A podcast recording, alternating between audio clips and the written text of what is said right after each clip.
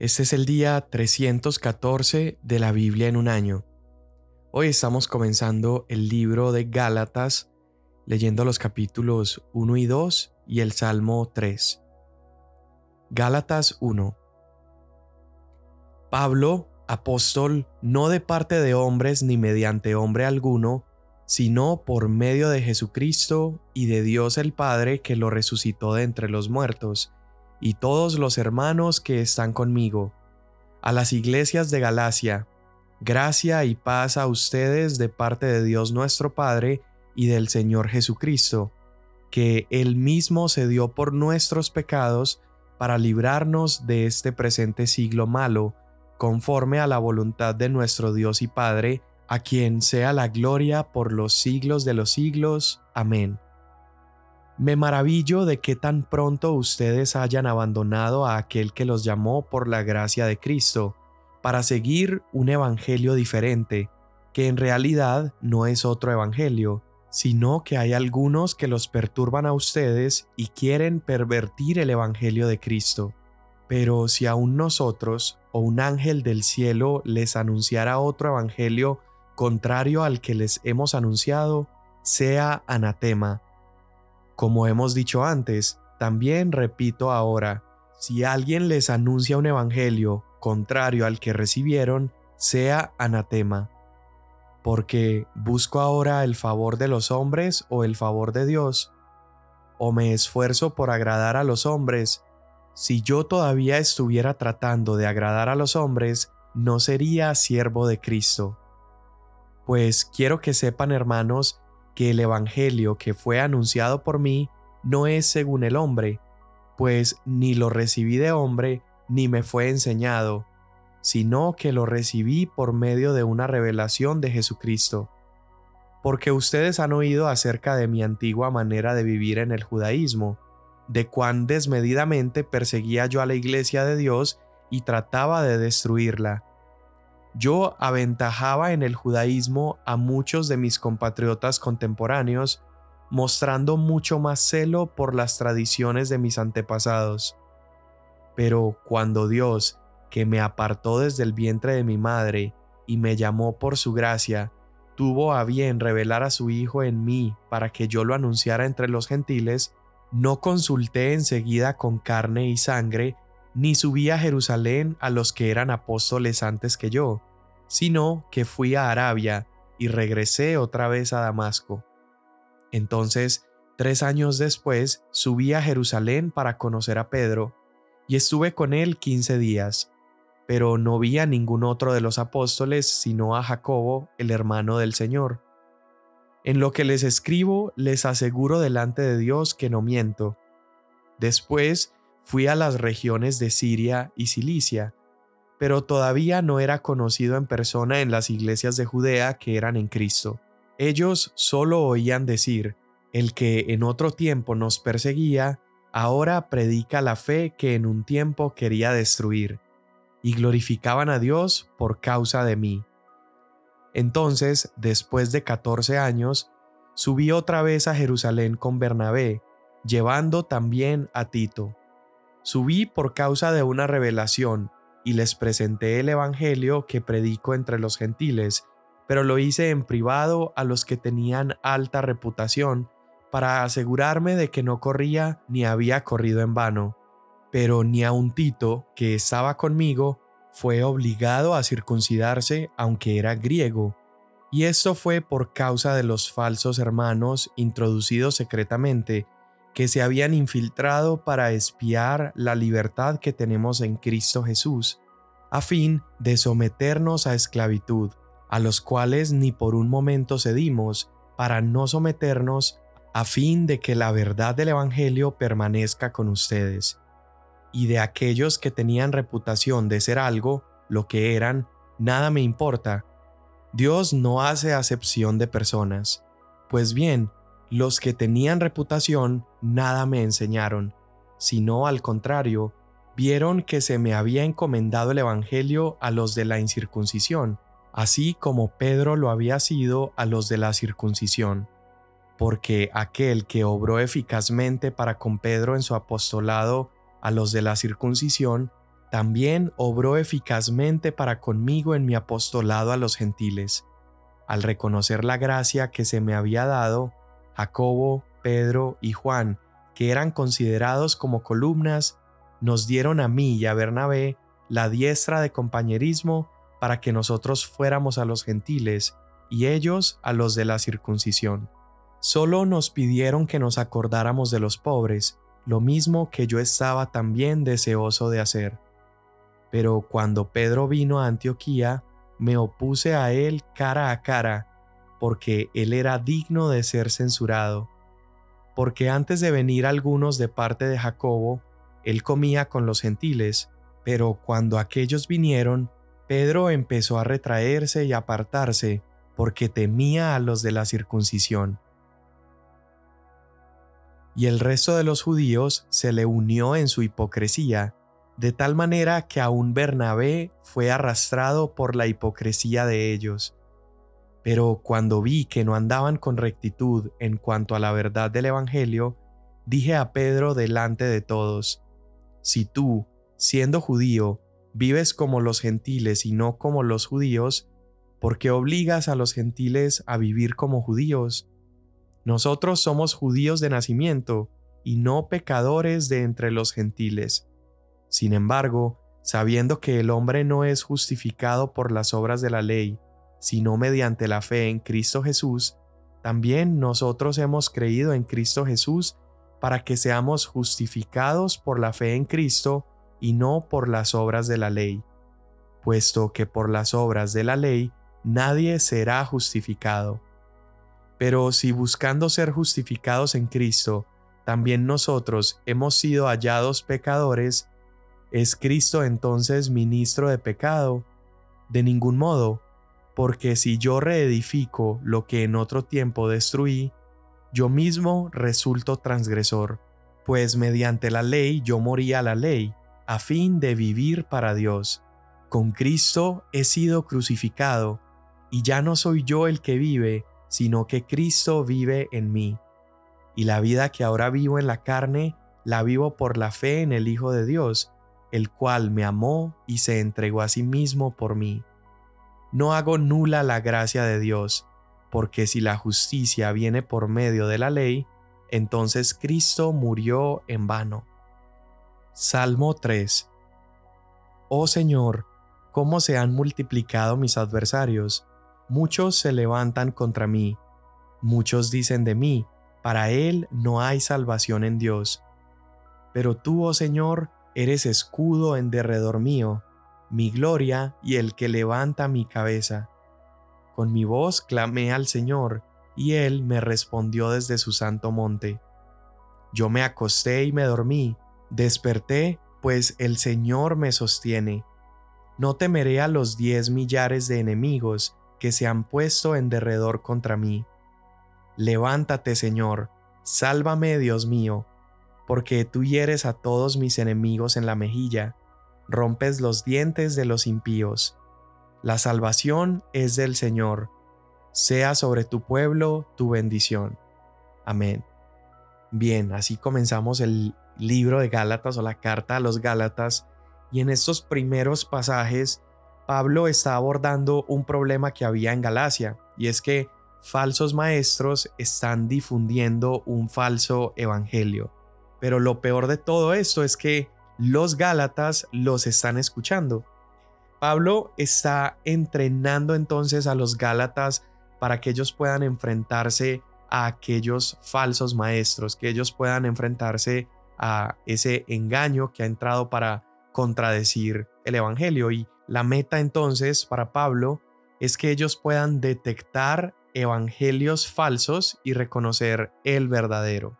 Y vemos a un Pablo en angustia, vemos a un Pablo que está deseando ver a los Gálatas crecer en semejanza a Cristo. Y esa pasión de Pablo nos enseña a nosotros y nos recuerda que la verdad debe ser importante para nosotros. Cuando vemos que alguien se aleja de la verdad, es decir, cuando alguien se aleja de Cristo, nosotros, al igual que Pablo, deberíamos entristecernos y cuando alguien camina en el Evangelio de la gracia de Jesús, esto debería ser emocionante para nosotros.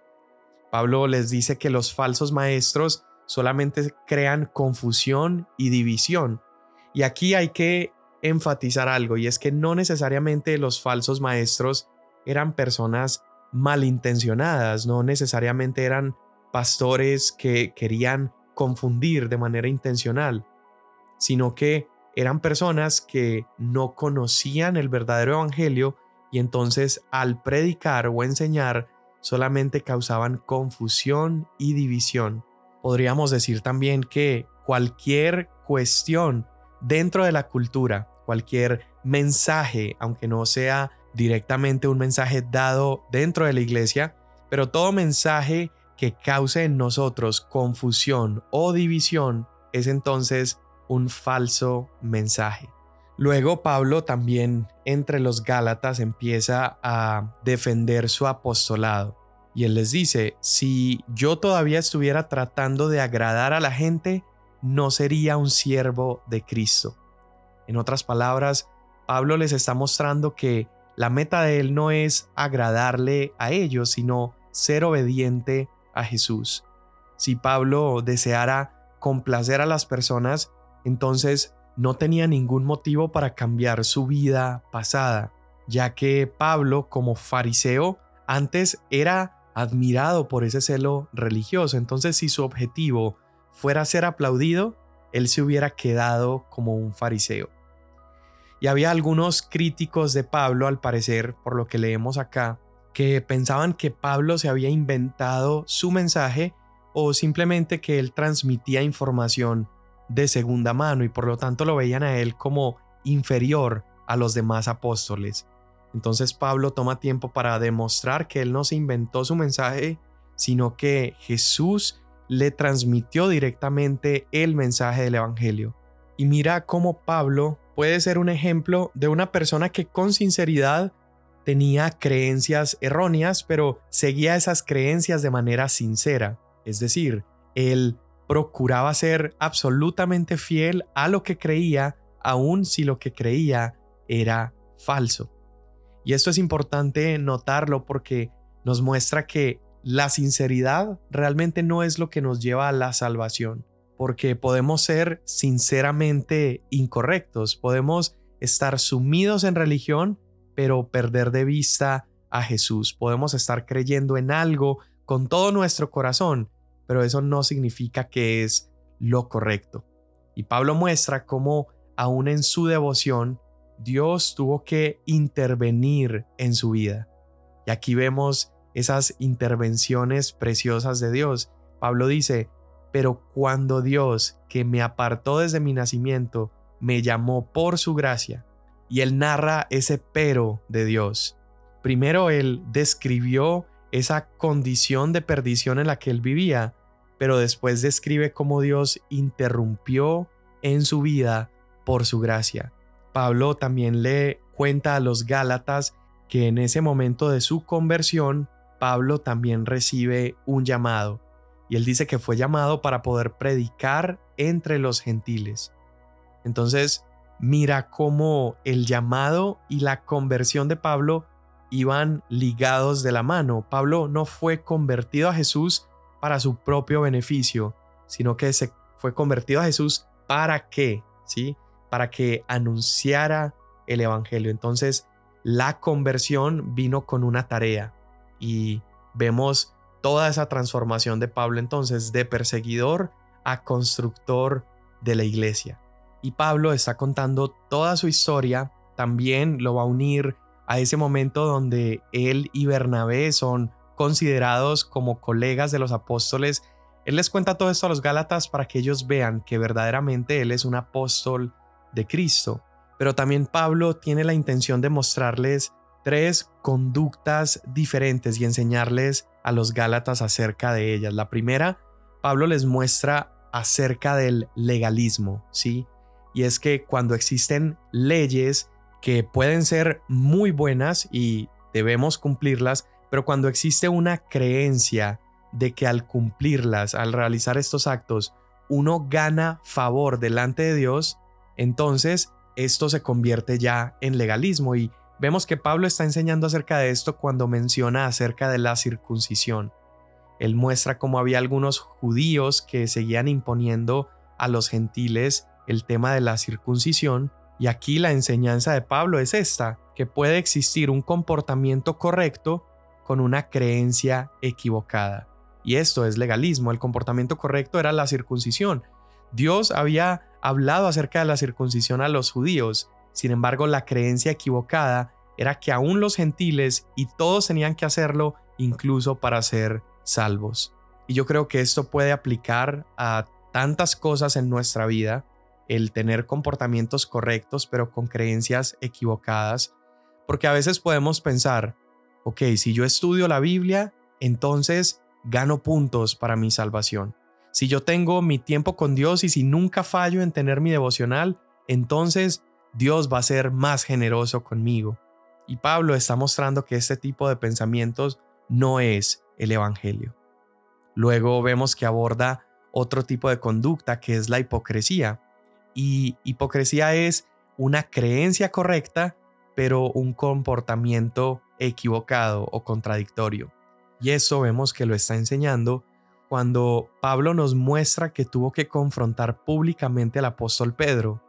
Y Pablo dice que Pedro solía comer con los gentiles, pero como tenía temor a los de la circuncisión, entonces cambió de comportamiento y dejó de comer con los gentiles y empezó a separarse de ellos.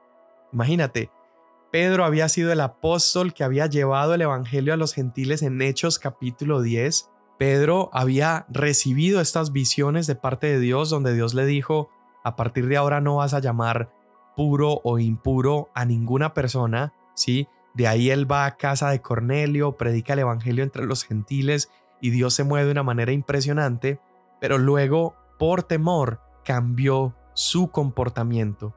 Y eso es lo que Pablo está llamando aquí que es hipocresía. Pablo tenía la creencia correcta, sí, él sabía de parte de Dios que ya no habían puros o impuros, pero su comportamiento estaba equivocado, estaba tratándolos de manera diferente a gentiles por un lado y a judíos por el otro. Entonces mira cómo estos primeros dos capítulos de Gálatas nos están recordando lo fácil que es desviarnos hacia el legalismo o hacia la hipocresía, donde por un lado pensamos que al hacer buenas obras ganamos el favor de Dios, o por otro lado afirmamos tener el Evangelio de la gracia de Dios, pero vivimos como el resto del mundo. Entonces, Pablo está llamando a la iglesia a que evitemos ambos errores. Y la respuesta o el comportamiento adecuado también vemos que Pablo se los va a mostrar. Y esta tercera actitud podríamos definirla como la creencia correcta con el comportamiento correcto. ¿Y cómo es que es posible unir esos dos aspectos? Bueno, Pablo nos da la respuesta, él nos dice que la clave es la fe. ¿sí? Todo gira en torno a la fe, porque somos justificados por medio de la fe. Y Pablo dice, hemos puesto nuestra fe en Jesús para ser justificados por la fe en Él y no por las obras de la ley. Entonces, el mensaje de Pablo a los Gálatas es, no sean hipócritas, tampoco sean legalistas, sino más bien vivan por fe. El mensaje correcto es que Cristo los ha justificado por la fe en Él, y el comportamiento correcto es confiar en que no es por mi mérito y no es por mis obras, sino que es por el mérito de Cristo. Pablo les dice también, he sido crucificado con Cristo, y ya no vivo yo, sino que Cristo vive en mí. Entonces Pablo les muestra que la fe no solo es para recibir la salvación, sino para vivir también identificándonos con esa muerte de Cristo y esa nueva vida de Cristo. Él dice, y lo que ahora vivo en la carne lo vivo por la fe en el Hijo de Dios. Es decir, en mi carne ya no estoy viviendo en hipocresía o en legalismo, ya no estoy viviendo tratando de alcanzar cierto estándar, sino que vivo confiando en la obra de Cristo en mí. Entonces es únicamente a través de la fe que nosotros podemos ser unidos a Jesús, que podemos compartir de su muerte en la cruz, y lo que esto significa es que morimos también al pecado y morimos a nosotros mismos. Y cuando morimos a nosotros, entonces esa vieja naturaleza que antes estaba dominada por el pecado quedó crucificada. Y entonces el día de hoy nosotros podemos agradar a Dios no por lo que hacemos o dejamos de hacer, sino que le agradamos por el desempeño de Cristo por nosotros. Y después de haber sido aceptados por Dios por la obra de Jesús, entonces nuestras buenas obras seguirán siendo el resultado del trabajo de Cristo en nosotros. Señor, hoy te damos gracias porque mediante el sacrificio de Jesús tú nos has unido de nuevo a ti. Te damos gracias porque no tenemos que comportarnos tratando de agradarte, solamente debemos responder a lo que ya has hecho por nosotros. Y cuando ponemos nuestra confianza en ti y vivimos sin hipocresía y sin legalismo, cuando vivimos con la fe puesta en Jesús, entonces poco a poco tú nos vas moldeando y el comportamiento correcto comienza a ser un resultado y un fruto de una fe correcta. Te doy gracias en el nombre de Jesús. Amén. Mañana nos vemos.